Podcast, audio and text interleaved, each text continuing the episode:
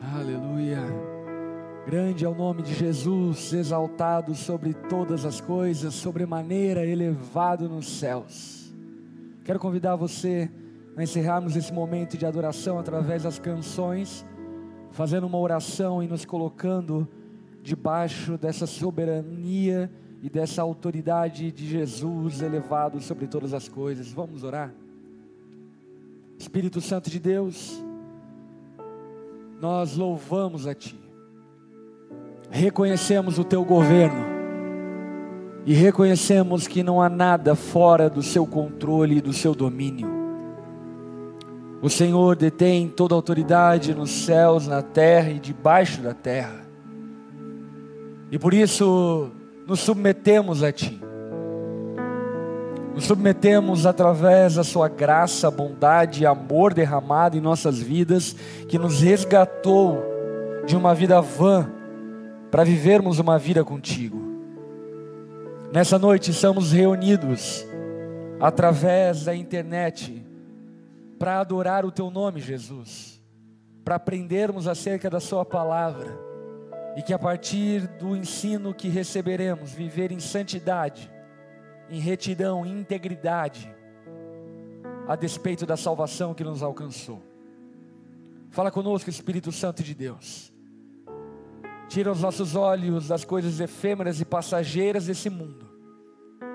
Cala nossa alma medrosa e angustiada nesses dias, para que ouçamos a tua voz e a esperança viva que há em Jesus possa repousar sobre os lares de todos aqueles que estão acompanhando esse culto nesse momento. Encha-nos com teu espírito, espírito de discernimento e sabedoria. Nós oramos e nos colocamos assim diante do Senhor, em nome de Jesus. Amém e amém. Amém. É muito bom nós estarmos juntos mais uma vez, participando desse culto online eu quero te encorajar a abrir teu coração, abrir teu entendimento para tudo aquilo que Deus vai ministrar através da palavra revelada dele nessa noite, para que você saia dessa noite liberto da sua ignorância e podendo viver a vontade de Deus de maneira plena e abundante na sua vida, porque eu creio que essa é a vontade de Deus. Por isso, quero te encorajar a interagir conosco aí durante a mensagem, que você possa destacar aquilo que Deus está te ministrando, postar no chat e também fazer com que outras pessoas tenham acesso a essa live. Então, compartilhe aí nas suas redes sociais, hashtag igreja não para, compartilhe o link para que mais pessoas tenham acesso a essa mensagem, e eu creio que será uma mensagem de salvação, e muitas pessoas nessa noite se renderão a Jesus, eu creio nisso no nome de Jesus. Amém? Dito isso, para você que está nos acompanhando como igreja durante esse período de tempo, para você que é igreja conosco, sabe que nós iniciamos aí há dois meses atrás o tema Não Me Envergonho do Evangelho, parte 2, uma exposição do livro de Romanos, e a partir do livro de Romanos extraímos lições e aprendizado para a nossa vida acerca do Evangelho e da salvação que Jesus nos deu.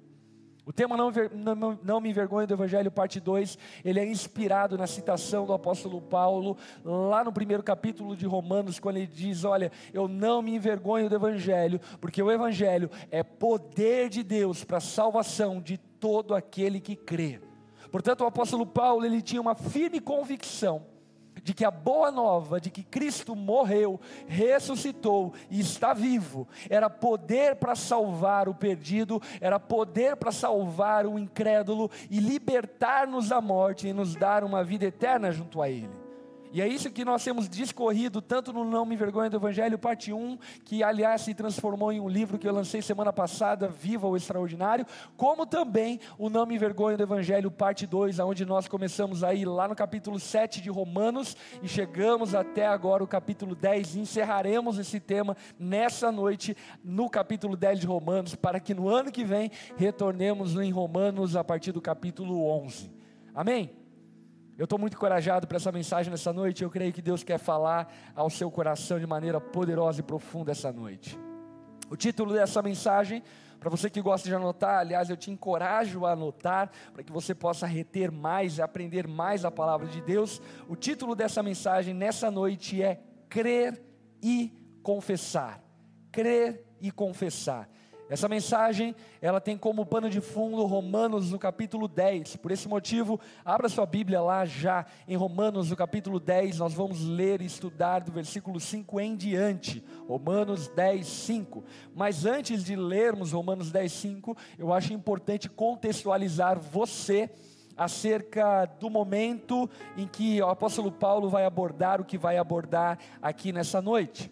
O apóstolo Paulo encerra o capítulo 9 de Romanos falando acerca da predestinação, da eleição e da soberania divina.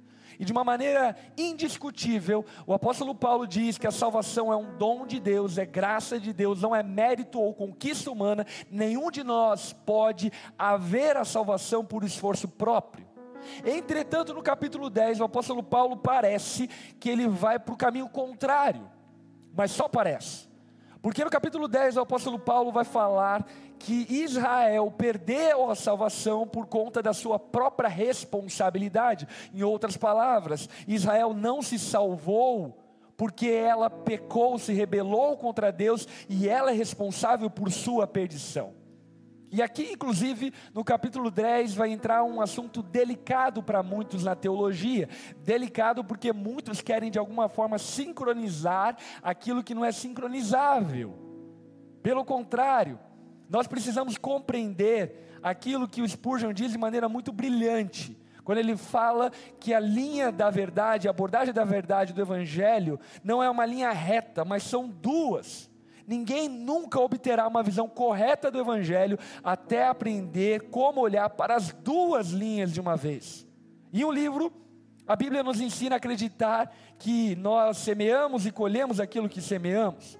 Em outro, ela nos ensina que assim por isso não depende do que nem do que corre, mas nem do que pensa, nem da vontade do homem, mas de Deus que se compadece. Ou seja, a Bíblia em um momento diz que nós colhemos o que plantamos, mas em outro momento diz que não depende do esforço ou da vontade do homem.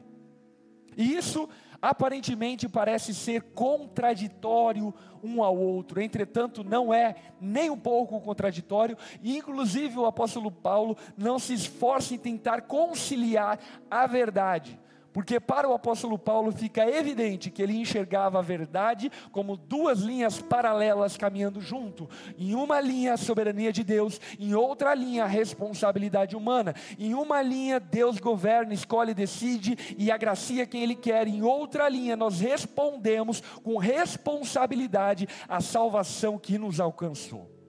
Isso na teologia é discutido há séculos responsabilidade humana e soberania divina.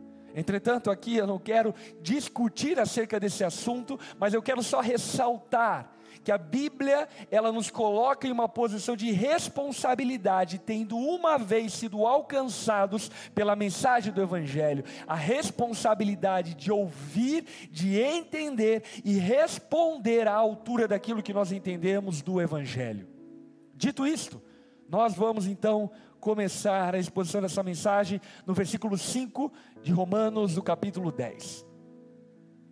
O apóstolo Paulo diz: Moisés descreve desta forma a justiça que vem da lei.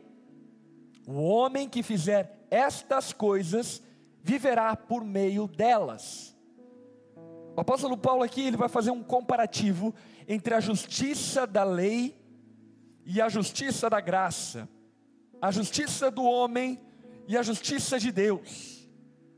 E ele, quando vai falar sobre a tentativa de sermos justificados por meio da lei, ele cita então Moisés, em Levítico capítulo 18, no verso 5, quando Moisés declara que o homem que fizer essas coisas, ou seja, o homem que quiser viver pela obediência à lei, deverá viver por, me, viver por meio delas. Ou seja, aquele que decide caminhar pela lei, precisará obedecê-la integralmente, completamente, sem ao menos tropeçar em uma vírgula ou uma única vez. E talvez quando você ouve sobre viver pela lei, você pense que isso é coisa de religiosos. Não. Todo aquele, escuta o que eu estou te falando, todo aquele que nega o Cristo está escolhendo e decidindo viver pela lei. Todo aquele que nega Cristo como Salvador, todo aquele que não confessa Jesus, todo aquele que é tomado de incredulidade a respeito da salvação que há em Jesus, está escolhendo, quer queira, quer não queira, viver fundamentado e baseado nos seus próprios méritos. E se tratando de viver sobre seus próprios méritos, o apóstolo Paulo diz: olha, é impossível alguém abraçar essa vida de lei, porque essa vida baseada em seu próprio mérito precisa ser vivida integralmente, completamente, 100%. 99% de bondade não é suficiente, porque esse 1% é suficiente para estragar, para apodrecer todo o resto da massa. E isso nos faz compreender, inclusive, o que Tiago capítulo 2, verso 10 vai dizer a respeito da obediência à lei, quando ele diz o seguinte: Pois quem obedece toda a lei mas tropeça em apenas um ponto, torna-se culpado de quebrá-la inteiramente. O que Tiago está dizendo é que se nós obedecemos nove mandamentos, mas tropeçamos em um mandamento, nós somos culpados de todos os mandamentos. Se nós obedecemos 99% e tropeçamos 1%, nós somos 100% culpados. Portanto, aqueles que querem viver baseados no seu mérito para ter salvação, eles precisam ser 100% bons, perfeitos, justos, retos e íntegros. Não pode ter 1% de falha, porque esse 1% já os coloca em posição de condenação. É como quando você vai fazer um suco de laranja e coloca dez laranjas boas e uma podre, aquela podre que você colocou no suco de laranja é suficiente para apodrecer todo o suco. Ou quando você vai fazer um omelete, coloca três ovos bons e um ruim, aquele ovo ruim é suficiente para estragar todo o omelete. Em outras palavras, se você quer viver baseado e fundamentado no seu próprio mérito e esforço, é necessário que você seja perfeito, completo sem uma falha e sem um erro. E o apóstolo Paulo já nos alertou no passado que isso é um problema muito sério. Romanos 3, 23, o apóstolo Paulo diz que todos, todos pecaram e destituídos estão da glória de Deus. Todos pecaram, todos têm laranjas podres na sua laranjada, todos têm ovos podres no seu omelete todos nós pecamos, é impossível obedecer toda a lei, portanto, é impossível ser salvo por meio dela, é impossível alguém se colocar em posição de dignidade diante de Deus, se não for através da justiça proveniente da fé. Portanto, a lei nunca, escuta o que eu estou te falando e daqui a pouco eu vou te provar isso. A lei nunca foi um caminho de salvação, mas sempre foi um caminho de humilhação que nos aponta para Cristo. A moralidade sempre foi um caminho de humilhação para nos mostrar a necessidade que temos de um Salvador, e este é Jesus Cristo, morto, ressurreto e glorificado. É Ele que pode salvar aquele que crê. O apóstolo Paulo dizendo a respeito da tentativa de viver baseado nos seus próprios méritos, ele então vai traçar um paralelo sobre a justiça proveniente da fé, salientando e novamente trazendo à tona que aquele que vive pela lei não é somente o religioso, todo aquele, todo aquele que nega Cristo, decide viver fundamentado e baseado nos seus méritos, todo aquele que se opõe incredulidade e impiedade diante de Cristo, decide viver uma vida fundamentado nos seus próprios méritos, no seu esforço, na sua autopiedade. E obviamente todos eles serão condenados ao inferno, e cada passo que dão se aproximam do enxofre e do fogo eterno que há de consumi-los por toda a eternidade. No verso 6 de Romanos, capítulo 10, o apóstolo Paulo então vai traçar esse caminho oposto, antagônico, à justiça por meio das obras, por meio da lei. Verso 6. Mas a justiça que vem da fé diz: Não diga em seu coração quem subirá aos céus, isto é, para fazer Cristo descer, ou quem descerá ao abismo, isto é, para fazer Cristo subir dentre os mortos. Mas o que ela diz? A palavra está perto de você, está em sua boca e em seu coração, isto é, a palavra da fé que estamos proclamando. É muito curioso olhar para esse texto, porque o apóstolo Paulo, ele usa um recurso argumentativo poderoso. Ele usa Moisés para fundamentar a ideia e a concepção de uma vida fundamentada na lei, uma vida fundamentada nos seus próprios méritos e esforço, mas ele também usa Moisés para falar diferentemente dessa primeira fala sobre uma vida fundamentada na fé, na graça de Deus e no favor de Deus para a salvação. E quando o apóstolo Paulo vai fazer isso, falando a respeito da justiça por meio da fé, ele de igual forma cita Moisés, e agora Moisés, lá em Deuteronômio, capítulo 30, versículo 11, quando Moisés ele vai dizer aparentemente sobre uma justiça que é proveniente da lei, dizendo que não é tão difícil praticar o que é certo, não é tão impossível viver de maneira reta, de maneira piedosa diante de Deus. Entretanto, o apóstolo Paulo traz uma interpretação de Moisés diferente daquela que os judeus do segundo templo habitualmente continham e tinham acerca dessas palavras de Moisés. A interpretação do apóstolo Paulo em relação a esse texto é: quem vai trazer Cristo do alto, ou seja, quem tem forças e capacidade para trazer Cristo do alto, ou para fazer Cristo subir dentre os mortos, quem pode fazer algo dessa altura, dessa envergadura? O que Paulo vai nos dar a entender e compreender que nós não precisamos subir ao céu e nem precisamos descer ao centro da terra por esforço próprio, por esforço humano, porque Cristo é o pão do céu que desceu até a terra. Cristo é as primícias daqueles que ressuscitaram dentre os mortos para a vida eterna. Portanto, não existe esforço humano capaz de fazer com que Cristo desça ou de que ele ressuscite dos mortos. Ele mesmo fez isso e uma vez que nós cremos nessa mensagem, eu e você, temos Cristo próximo de nós.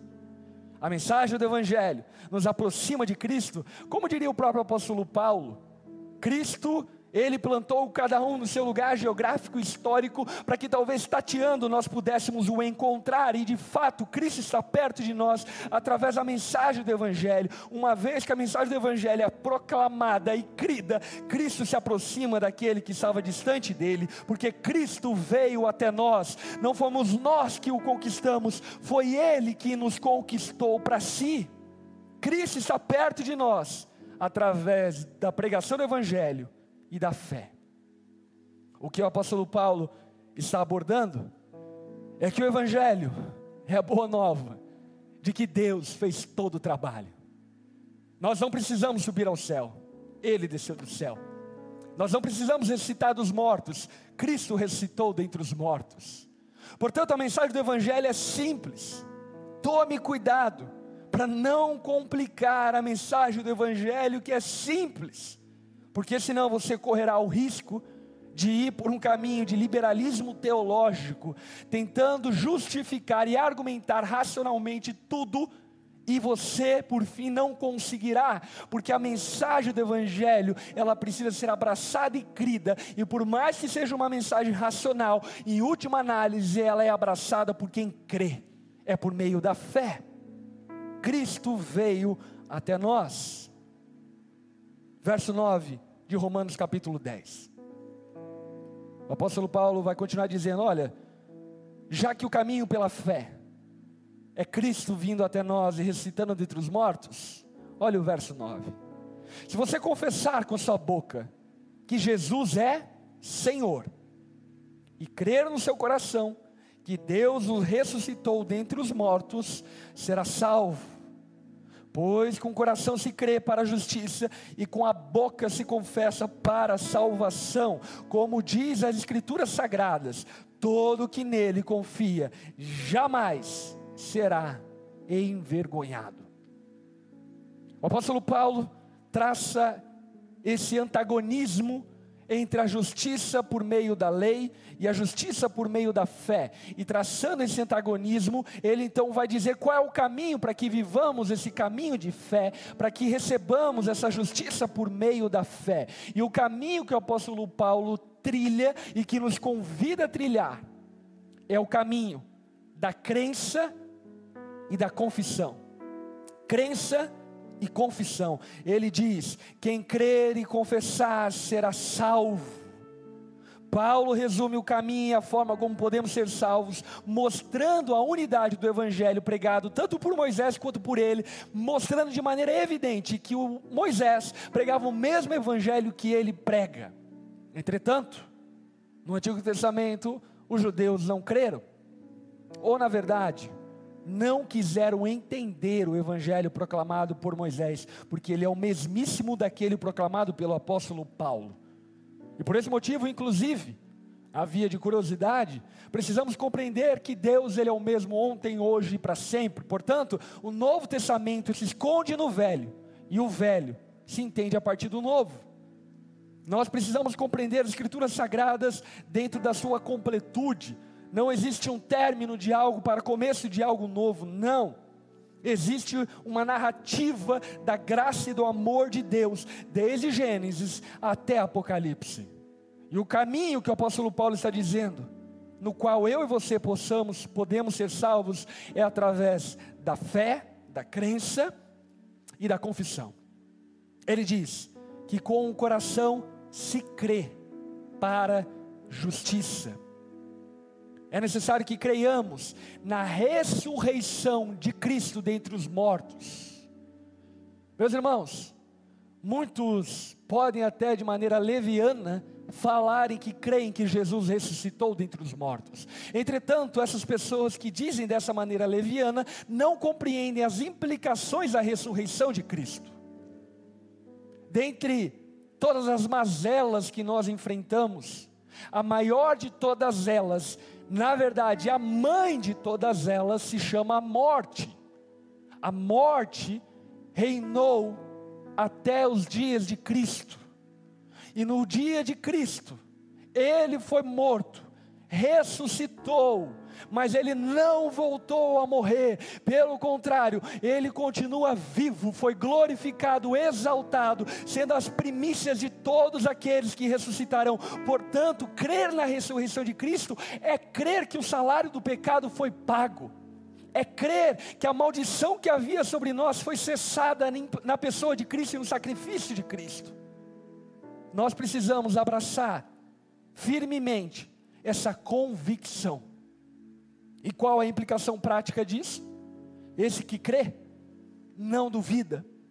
Esse que crê, não crê como quem aposta. Esse que crê, se apropria de tal maneira na convicção de que Cristo ressuscitou dentre os mortos, que ele não mais é tomado pelo medo. A morte, como eu falei anteriormente, é a mãe de todas as mazelas, portanto, a mãe de todos os medos, ela é a mãe do medo, ela é o próprio medo. No fim, todos nós temos medo porque temos medo da morte. Entretanto, quando olhamos para o corpo de discípulos e depois para a igreja, percebemos que tais pessoas foram tomados de uma ousadia e de uma coragem para enfrentar a morte, porque firmemente criam que se eles morressem, eles se ajuntariam com Cristo para viver por toda a eternidade. E a pergunta que eu faço a você é: você crê de maneira profunda que o fato de Jesus ter ressuscitado dentre os mortos é a primícia da sua fé, portanto, você juntamente com ele viverá eternamente. Crer em Jesus e na ressurreição corporal dele dentre os mortos não é um aceite intelectual, mas é algo visceral que precisa mudar completamente, inclusive a sua forma de viver, e inclusive durante esse tempo de pandemia. Nós não devemos ceder ao medo, à covardia, não devemos ceder à omissão, não devemos ceder à passividade, não devemos ceder ao egoísmo, porque Cristo ressuscitou dentre os mortos, portanto eu e você temos firme convicção de que nós estamos seguros nele. E a pergunta que eu faço a você é: até onde você crê nessa verdade? Porque se você crê que Jesus ressuscitou dentre os mortos e confessar que Jesus é o Senhor, Essa confissão, meus irmãos, não é uma confissão vazia, efêmera, ela não é uma confissão vazia de sentido, pelo contrário, ela carrega muito sentido e não apenas carrega muito sentido na própria declaração, mas a declaração ela abarca muitas outras coisas que nós não podemos ignorar. A salvação precisa vir de uma sólida confissão de que Jesus é Deus e, portanto, se Ele é Deus, Ele é Senhor, uma submissão à Sua vontade. Aquele que confessa verdadeiramente a Jesus como Senhor é aquele que se submete a Ele como Ele sendo Senhor. Paulo vai dizer isso no contexto romano, aonde em Roma os Césares arrogavam para si status de divindade e diziam que eles eram senhores e, portanto, os povos a qual eles dominavam precisavam submeter-se ao senhorio de César. E o que Paulo está dizendo é: não, não é César que é o senhor de vocês, é Cristo que é o senhor de vocês, é Ele que ordena para onde vocês irão, é Ele a quem vocês devem obedecer. Portanto, você está percebendo que não é um mantra religioso e nem mesmo um momento emotivo em algum culto, aonde você declarou vãs palavras ao vento que tiveram algum tipo de poder para te salvar. Sabe? Nada contra, pelo contrário, tudo a favor de apelos feitos em cultos, em pregações. Entretanto, nós não podemos diminuir a conversão a um mantra oriental, ocidentalizado pelo cristianismo. Não! A conversão a Jesus precisa ser carregada de convicção, de fé e de confissão. E essa confissão pública, essa confissão sem vergonha, sem medo, porque no reino de Deus não existe 007 ou agente secreto, não existe espaço para omissão, não existe espaço para covardia. É necessário que confessemos a Jesus publicamente. É possível confessar com a boca e não crer com o coração, isso é muito possível. Mas deixa eu falar algo a você: é impossível crer com o coração e não confessar com a boca. Se você de fato crer com o seu coração, necessariamente a tua boca acompanhará aquilo que teu coração crê. Você pode até mentir com a sua confissão, não crendo no coração mas um coração que crê genuinamente será um coração que confessa com a boca que Jesus é o Senhor para os quatro cantos da terra, para que todos ouçam que Jesus é o Senhor para a glória de Deus Pai. E isso, inclusive, me faz recordar de um episódio que um amigo meu, missionário no campo muçulmano, compartilhou comigo. Ele contou a história de evangelismo de uma moça jovem aonde durante meses ele investiu naquela moça, pregando o evangelho a ela, até o momento que ela então decidiu entregar a vida a Jesus. Naquele dia que ela decidiu entregar a vida a Jesus, ela foi batizada na banheira da casa onde eles estavam reunidos. E logo depois do batismo, ele contou para mim que ele disse para aquela moça: Olha, você sabe que ninguém pode saber que você se batizou, porque se você declarar que se batizou, você pode ser deserdada da sua família ou até mesmo sofrer severas perseguições por causa da sua conversão a Jesus. Inclusive, por direito legal, ser apedrejada publicamente por causa dessa confissão. Aquela moça ouviu isso, e logo que ela ouviu isso, ela respondeu a esse meu amigo o seguinte: Eu creio em Jesus, eu creio que ele ressuscitou dentre os mortos, portanto eu não tenho medo, e eu por crer dessa forma, preciso confessar publicamente que Ele é o meu Senhor. Aquela moça voltou para a casa dela e contou para os pais dela que ela havia entregue a vida a Jesus e se batizado, e naquele dia, aquela moça foi deserdada, perdeu a sua família, por crer em Jesus. Eu não sei o que aconteceu futuramente com ela, mas uma coisa eu sei: aquele que crê tem necessidade de confessar Jesus como Senhor. Nós não podemos crer em segredo, não. A nossa fé é pública e ela precisa ser ouvida por todos. Porque quem crer e confessar será salvo. Ei! Quem crer e confessar será salvo. Quem crer e confessar Jesus como Senhor será salvo. Pastor, mas não é Deus quem salva quem Ele quer, não foi isso que nós ouvimos até aqui. Eu posso ser salvo se eu quiser. Entenda uma coisa: todo aquele que crer e confessar será salvo. E portanto, Deus escolhe aqueles que creem e aqueles que confessam. E essa é a parte da responsabilidade que nós falamos lá no início. Portanto, não podemos nos isentar da responsabilidade de crer e confessar. Inclusive, essa semana mesmo eu ouvi uma história de uma pessoa dizendo: Pastor, já que é Deus quem escolhe quem vai ser salvo, então eu não preciso me importar com isso. Pelo contrário, meu irmão, se uma vez você ouviu a mensagem do Evangelho, se uma vez você entendeu a mensagem do Evangelho, você tem responsabilidade de crer e confessar. Eu posso ouvir um amém aí no chat, por favor? Portanto, creia na soberania de Deus, abrace a soberania dEle, entretanto, não se esvazie da sua responsabilidade e daquilo que está ao seu alcance, porque a linha da soberania divina e da responsabilidade humana caminham paralelas e ambas são verdades.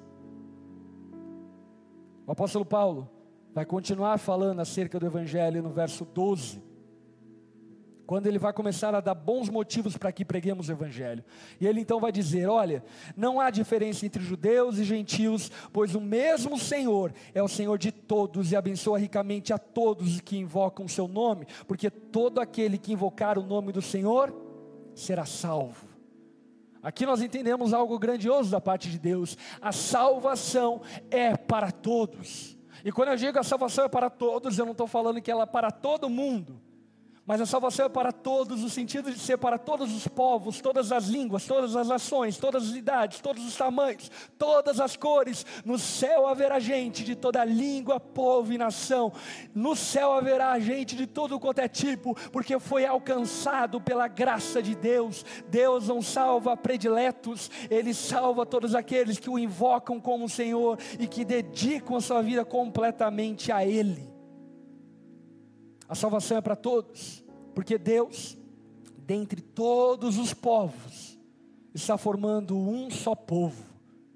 Portanto, aqui nós descartamos uma ideia dispensacionalista de que Deus salvou Israel e agora tem salvado os gentios. Não, Israel e os gentios são o mesmo povo, unido em Jesus, porque a salvação é para todos e Deus sempre teve, sempre terá um só povo, uma só família, um só corpo, e estes são todos aqueles que creem nele e invocam a Jesus como seu Senhor, tanto no Antigo quanto no, no Novo Testamento. Esse é o único sistema e a única forma para a qual sejamos salvos através do sacrifício de Jesus.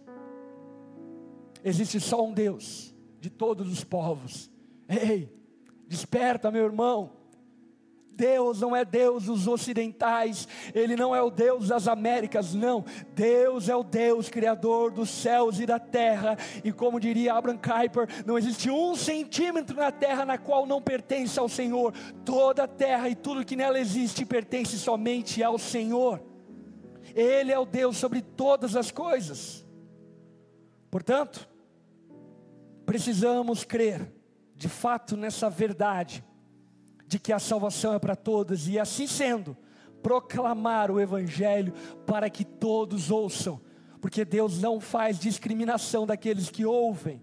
Pelo contrário, ele salva quem ele quer e salvando a quem Ele quer, Ele salva gente de todo o povo, de todos os povos, línguas e nações. E isso é riquíssimo demais. Não tenha preconceitos na pregação do Evangelho. Sabe aquele teu amigo que você fala, ah, esse nunca se converteria a Jesus? Eu digo para você, ele pode se converter. Aliás, semana passada eu estava fazendo uma live com meu amigo Rodolfo Abrantes, e o Rodolfo Abrantes era esse tipo de pessoa que jamais se converteria, até porque ele entregou a vida a Jesus no auge da sua história, no auge da sua fama, no no auge da sua vida financeira, mas ainda assim, tias assembleianas de coque, talvez, enfim, completamente contrária ao que ele estava acostumado, essas tias foram usadas por Deus para que ele cresça no Evangelho entregasse a vida a Jesus, porque a salvação é para todo aquele que crê e confessa. Devemos pregar o Evangelho, porque o Evangelho é, uma, é um cumprimento da profecia de Joel. Joel vai profetizar acerca dos últimos dias, falando sobre derramamento do Espírito. E eu vejo muitos irmãos aqui incendiados do Espírito Santo que ficam acompanhando as lives, e fire, e fogo, e não sei o que, e cheio e tudo mais. E glória a Deus por tudo isso. Mas sabe de uma coisa? A maior evidência que você é cheio do Espírito Santo não é você falar em línguas, mas é você pregar o Evangelho a toda criatura a maior evidência de que Cristo de fato te alcançou e você recebeu o Espírito Santo não são os dons espirituais, até porque os dons espirituais servem para testemunhar de Cristo, para que o Evangelho seja proclamado e pregado a todas as nações. Devemos pregar o Evangelho, porque Deus não tem plano B. Olha só o verso 14 de Romanos 10. Como, pois, invocarão aquele em quem não creram? E como crerão naquele de quem nem ouviram falar? E como ouvirão, se não houver quem pregue? E como pregarão, se não forem enviados? Como está escrito: Como são belos os pés daqueles que anunciam as boas novas. Deus não tem um outro plano que não somente a pregação do Evangelho para a salvação, e portanto, nós, como igreja, precisamos abraçar essa responsabilidade e parar de diminuir o papel da igreja à mera caridade social. É bem verdade que a igreja pode e deve prestar socorro e auxílio social, entretanto, aquilo que a igreja carrega é a mensagem do Evangelho, e a igreja foi chamada por Deus para pregar o Evangelho. Essa é a principal tarefa da igreja e dos cristãos. Nós não estamos aqui para tornar o mundo um lugar melhor, nós estamos aqui para salvar perdidos, para que eles vivam eternamente na presença do Pai. Deus não tem plano B para a salvação, é só por meio da pregação do Evangelho que as pessoas serão salvas. E isso nos faz entender algumas coisas. Primeiro, uma sucessão de fatos. A salvação, como diz o apóstolo Paulo aqui mesmo, ela vem por meio da fé. A fé vem pelo meio da pregação. Mas a pregação ela só é feita por quem foi enviado. E aqui eu digo algumas coisas. Primeiro, nós precisamos compreender que já fomos enviados por Jesus. Jesus disse: Vão por todo mundo, pregue o evangelho a toda criatura. Ele mesmo disse: Vão e façam discípulos de todas as nações, batizando-os em nome do Pai, do Filho e do Espírito Santo. Atos 1:8. Jesus ainda vai dizer: Receberão poder ao descer sobre vós o Espírito Santo, e vocês serão testemunhas em Jerusalém, Judéia, Samaria e até os confins da terra. Portanto, fomos fomos enviados para pregar o Evangelho. A igreja precisa se esmerar e enviar pessoas para pregar o Evangelho. E isso, inclusive, faz parte da nossa história como Onda Dura. Eu estava acompanhando esses dias a Onda Dura São Paulo e lembrando do dia em que nós nos começamos a nos reunir em São Paulo e lembrando do dia que eu conversei com o pastor Fabinho, a pastora Aniele lá em São Paulo, e falando acerca do chamado e do envio deles para pregar o evangelho a São Paulo, disse a eles: vão, e eles abraçaram esse chamado e foram. E centenas de pessoas têm sido salvas através do envio do pastor Fabinho. Ou ainda do envio do pastor Bruno Colonetti em Itajaí, ou ainda do envio do FIC em Belo Horizonte, ou ainda da nossa cobertura e início de igrejas nos Estados Unidos e na Europa, o que nós estamos fazendo como igreja é enviando pastores pelo mundo para que eles preguem o Evangelho, para que aqueles que ouvirem possam crer e serem salvos por meio da sua fé e da sua confissão. Agora, algo que nós não podemos ignorar é que esse envio ele não é profissionalizante. Deus não enviou profissionais da fé para pregar o Evangelho, não. Ele chamou leigos para pregar o Evangelho. Ele chamou os que não são para anunciar as boas novas. Ele chamou as coisas loucas desse mundo para confundir as sábias através da pregação do Evangelho. Portanto, esse chamado é para todos nós e que no nome de Jesus nessa noite você seja tomado de coragem para pregar o Evangelho, seja tomado de fidelidade para pregar o Evangelho. O Evangelho Evangelho não precisa ser alterado, mudado a gosto dos ouvidos de quem ouve ele simplesmente deve ser proclamado, ele deve ser pregado. E eu posso afirmar para você: o Evangelho, de fato, como diz o apóstolo Paulo, é poder de Deus para a salvação de todo aquele que crê.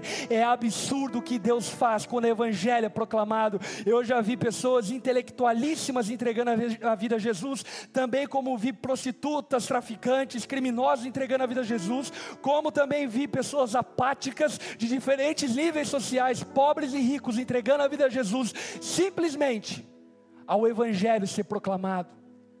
Portanto, não mude a verdade do Evangelho. Não diminua o Evangelho e nem aumente ele. O Evangelho é suficiente. Proclame todo o Evangelho, proclame a salvação que há em Jesus, e você vai perceber lágrimas escolher, escorrendo de corações duros, você vai ver pessoas que foram endurecidas pelo pecado se quebrantando diante da simples proclamação do Evangelho. Pregue o Evangelho. Agora, o apóstolo Paulo parece que ele aborda isso até para nos acalentar um pouco e colocar nosso coração no devido lugar. No verso 16, ele vai começar a nos falar que nem todos aqueles que ouvem o Evangelho creem no Evangelho. Olha só o verso 16. No entanto, nem todos os israelitas aceitaram as boas novas, pois Isaías diz: Senhor, quem creu em nossa mensagem? Consequentemente, a fé vem por se ouvir a mensagem, e a mensagem é ouvida mediante a palavra de Cristo. O apóstolo Paulo aqui, ele faz uma citação de Isaías, capítulo 53.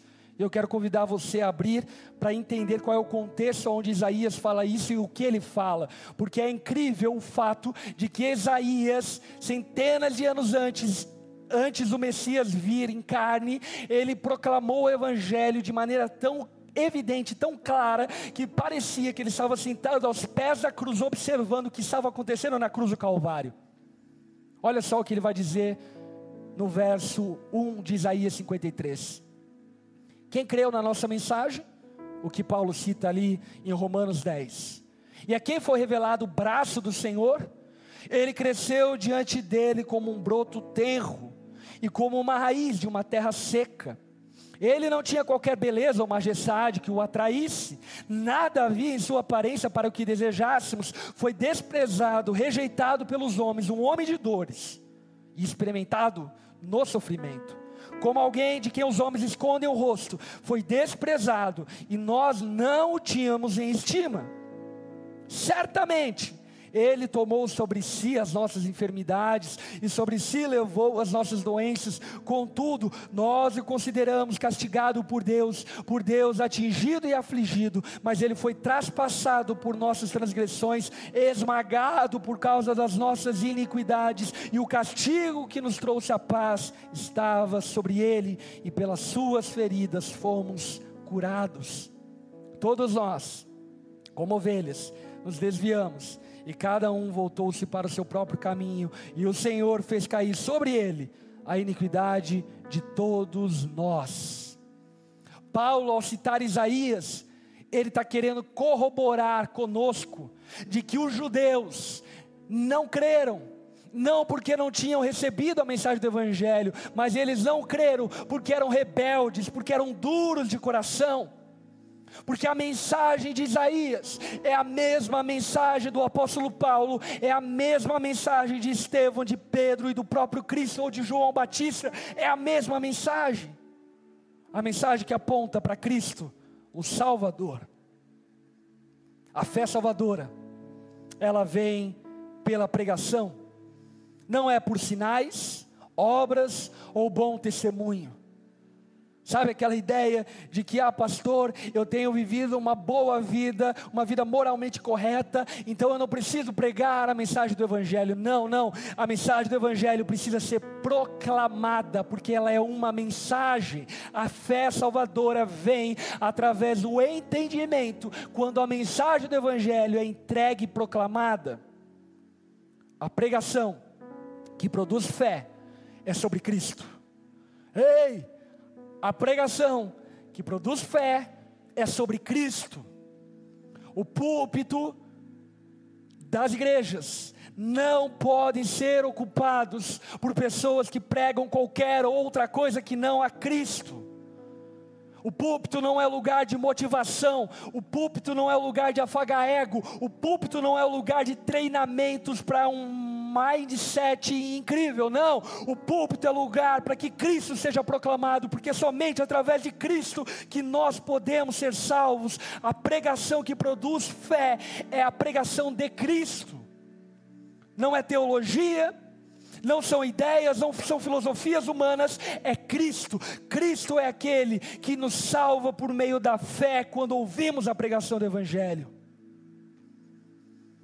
Caminhando para a reta final, Romanos 10, 18. Olha o que o apóstolo Paulo diz. Mas eu pergunto: eles, os judeus, não ouviram? Claro que sim. Ele então vai citar outro texto bíblico. A sua voz ressoou por toda a terra e as suas palavras até os confins do mundo. Novamente pergunto: será que Israel não entendeu? Em primeiro lugar, Moisés disse: Farei que tenham ciúmes de quem não é meu povo, e os provocarei a ira por meio de um povo sem entendimento. E Isaías ainda diz ousadamente: Fui achado por aqueles que não me procuravam, revelei-me àqueles que não perguntavam por mim. Mas a respeito de Israel, ele diz: o tempo todo estendia as mãos a um povo rebelde. O apóstolo Paulo ele vai levantar aqui três perguntas fundamentais para o nosso entendimento nessa noite. Primeira pergunta: Israel não creu porque não ouviu a mensagem? Paulo responde: é claro que eles ouviram. A mensagem do Evangelho foi proclamada nos quatro cantos da terra. Não há um homem indesculpável diante de Deus, quanto mais Israel.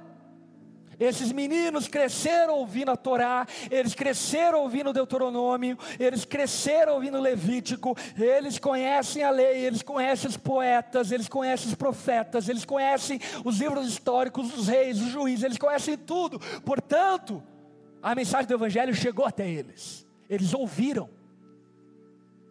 E aqui eu já pego carona numa aplicação para nós. Nessa noite, você está ouvindo a mensagem do Evangelho. Você não tem direito de chegar diante de Deus e dizer: Não, Deus, eu não ouvi. Não, nessa noite, você está ouvindo, e não somente nessa noite, Deus tem falado com você, provavelmente, de diferentes formas, em diferentes lugares, com diferentes pessoas. Porque a voz de Cristo tem ecoado nos quatro cantos da terra, ainda que as pessoas tentem abafar Cristo e a sua igreja, ninguém pode parar ela, nem as portas do Hades prevalecem contra ela, pelo contrário, a mensagem do Evangelho está varrendo toda a terra. Existem chineses se rendendo a Cristo, africanos se rendendo a Cristo, americanos se rendendo a Cristo, latinos se rendendo a Cristo, porque ninguém pode parar essa voz que ecoa em toda a terra a respeito do Cristo de Deus. Portanto, Israel ouviu, como você ouviu. Ele levanta uma segunda pergunta. Ah, então se ouviu, eles não entenderam, porque se tivessem entendido, eles tinham crido. então, o apóstolo Paulo vai dizer: não, eles entenderam. Eles ouviram e eles entenderam. Aqui vai um alerta para cristãos ou pseudo-cristãos que nasceram dentro de lares cristãos, de pais cristãos que cresceram na igreja, na escola dominical, na EBF, que cantavam hinos, cantor cristão, harpa, ou seja lá qual for a tradição que você talvez tenha crescido. Você ouviu a mensagem do Evangelho, você entendeu a mensagem do Evangelho. Como eu que cresci dentro da igreja, ouvi a mensagem do Evangelho, entendi a mensagem do Evangelho. A questão é que as até os meus 17 anos, eu fui rebelde ao Senhor, e por mais que tivesse ouvido e entendido, eu não queria me render ao senhorio dele. E isso, obviamente, me tornava e te torna indesculpável. Os judeus, eles entenderam a mensagem, eles só não queriam crer. Isso fica muito evidente, por exemplo, através da história do encontro de Jesus com Nicodemos, o fariseu ancião. Jesus conversando com Nicodemos, diz a ele acerca dos mistérios do reino de Deus e diz: "É necessário que você nasça de novo". E Nicodemos diz: "Senhor, mas como eu posso nascer de novo já sendo velho?" A resposta de Jesus para Nicodemos, para mim, ela é emblemática e ela é um tapa na cara de todo incrédulo.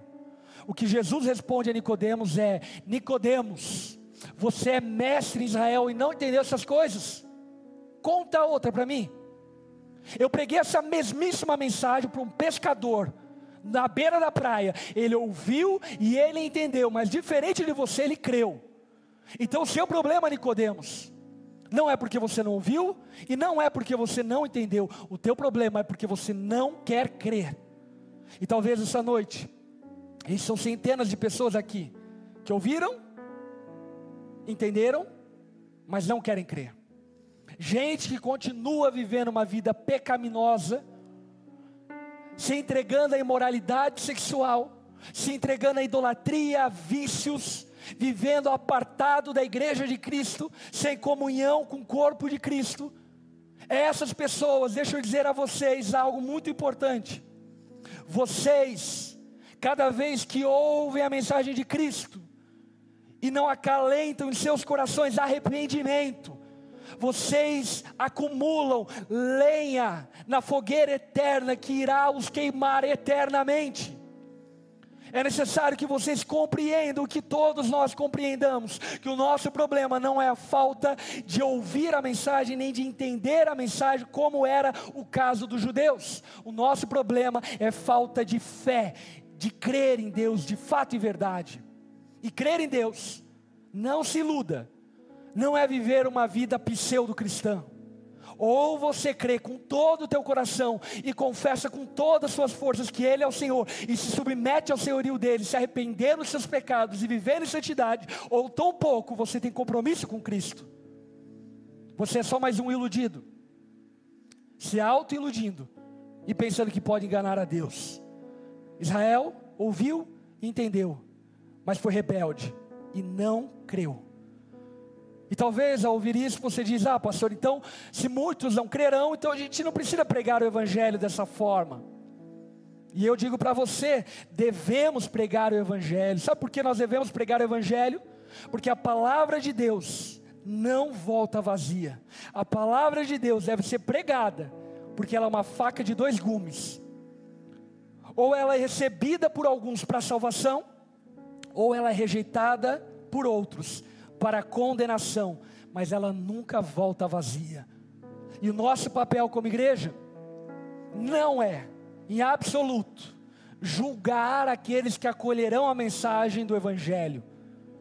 Mas o nosso papel é proclamar o Evangelho, para que aqueles que ouviram o Evangelho possam crer, e crendo possam confessar, e confessando possam viver uma vida de salvação em Jesus. Por fim, eu cito para vocês o final do versículo 21 de Romanos 10, quando o apóstolo Paulo cita palavras do próprio Deus dizendo: o tempo todo, ei, o tempo todo, todos os dias, eu estendia minhas mãos a um povo desobediente e rebelde. Olhe para a história de Israel e veja isso. Deus os libertou da terra da escravidão, abriu o mar vermelho, fez pão, desceu do céu, fez água jorrar da rocha, deu leis a eles, deu tabernáculos a eles, deu regras de adoração a eles, deu despojos que era, deveriam ser usados para a construção do templo, mas eles se rebelaram todo o tempo contra o Senhor, eles eram teimosos, assim também como talvez você seja teimoso que não se cansa de ouvir, ouvir, ouvir e entender, mas não crê. Jesus está de braços abertos para salvar todo aquele que invocar o seu nome. Lembra na tua infância? Talvez você vá lembrar de uma tia, uma avó, uma amiga da família, ou seus próprios pais, irmãos, dizendo para você: Ei, Vamos para a igreja, vamos ouvir a Deus, vamos ler a Bíblia, vamos orar. Era Deus estendendo as suas mãos. Lembra dos seus amigos, te convidando, dizendo para você: venha, vamos caminhar com Jesus. Era Deus estendendo as suas mãos. Lembra dos seus familiares, talvez a sua esposa, dos seus filhos. Era Deus estendendo as suas mãos. As portas da igreja aberta é Deus estendendo as suas mãos. Se Deus não quisesse te salvar, as portas da igreja estariam fechadas para os incrédulos, mas ela está aberta para que você saiba que Deus ainda pode te salvar se você se arrepender dos seus pecados. Cada convite feito, cada mensagem ouvida. Mas a pergunta que eu te faço é: será que você não tem agido como judeus que ouviram, entenderam, mas não creram, se rebelaram contra Deus? Nessa noite eu quero te convidar de uma vez por todas a crer com seu coração que Jesus ressuscitou dentre os mortos e confessar com sua boca que Ele é o Senhor para a salvação de todo aquele que crê.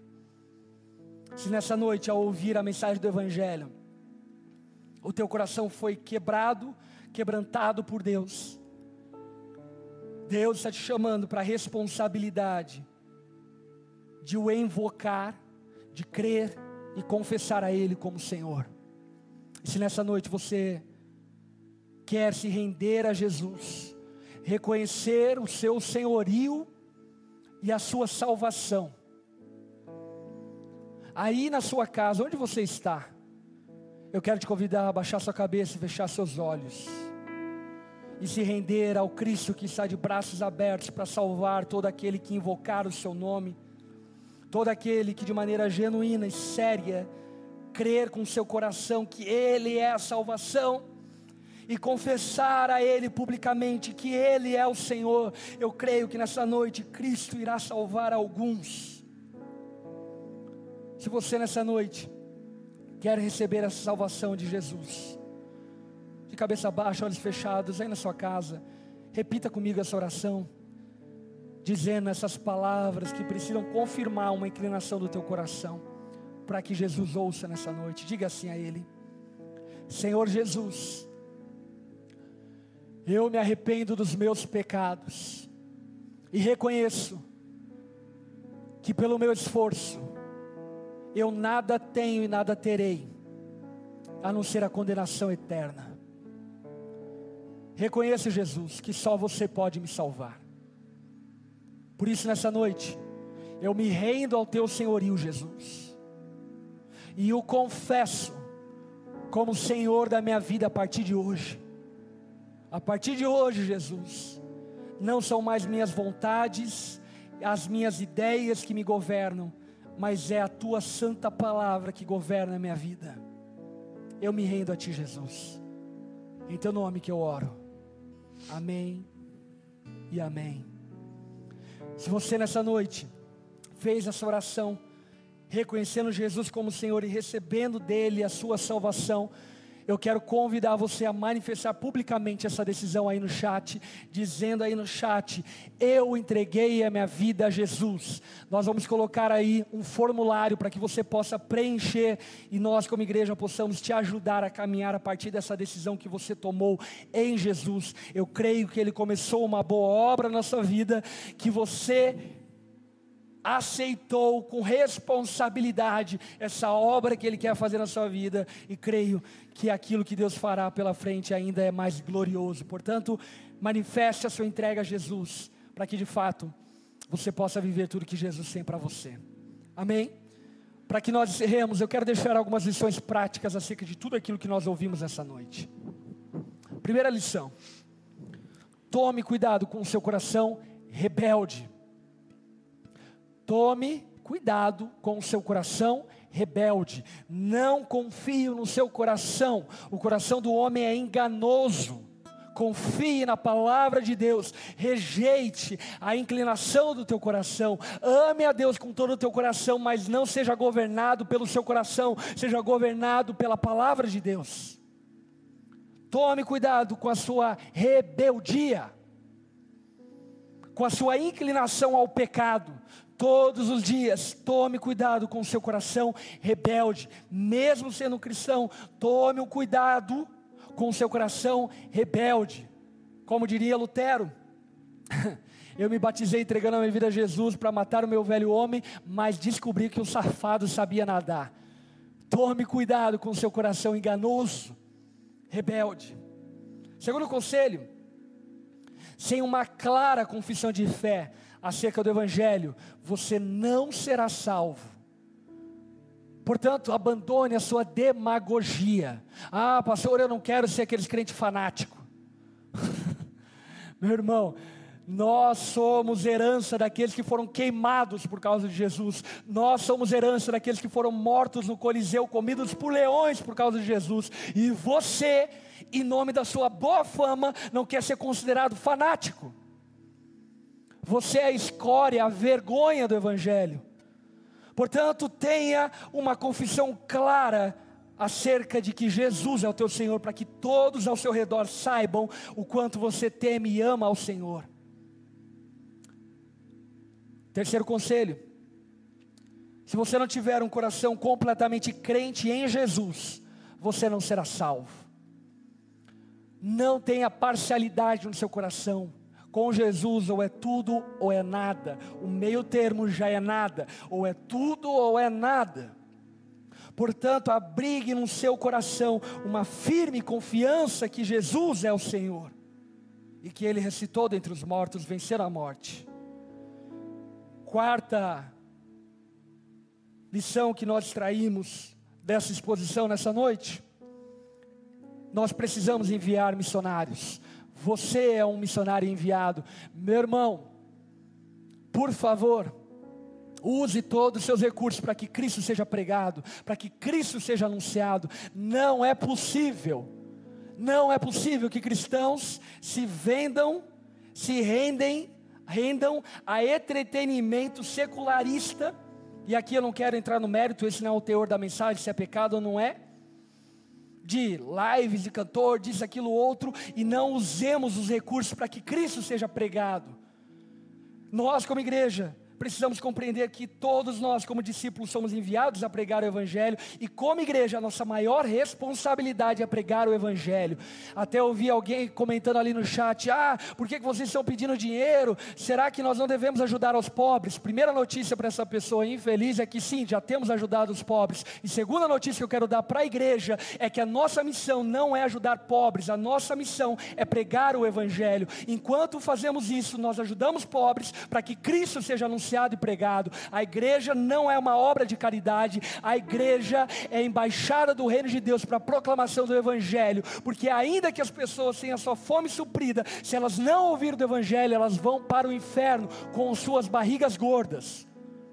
Portanto, o papel da igreja é pregar o Evangelho e nós precisamos nos empenhar na pregação do Evangelho.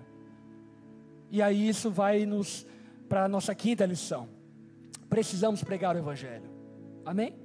Prega o Evangelho. E última lição, eu quero te encorajar a agradecer publicamente a teu amigo, a teu irmão, ao teu pai, que de alguma forma pregou o Evangelho a você quando você estava com o coração endurecido. Eu quero te convidar a ligar, a mandar uma mensagem, a postar na sua rede social, fazer alguma coisa, mas agradecer a homens e mulheres que foram fiéis ao pregar o Evangelho para você, que não tinha nada para que fosse salvo, mas através da graça, da misericórdia e da responsabilidade cristã de alguns irmãos, você recebeu a mensagem do Evangelho e por isso hoje você vive uma vida com o Senhor. Amém? Eu te desafio a fazer isso.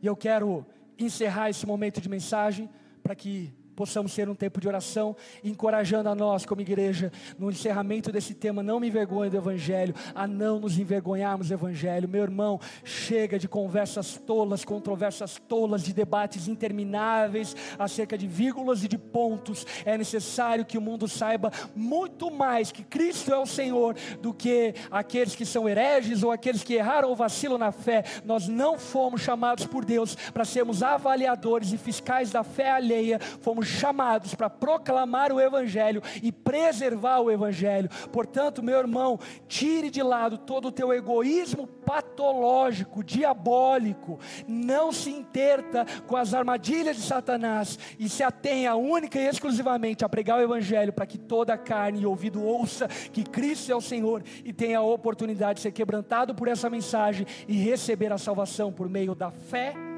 e da confissão. Amém.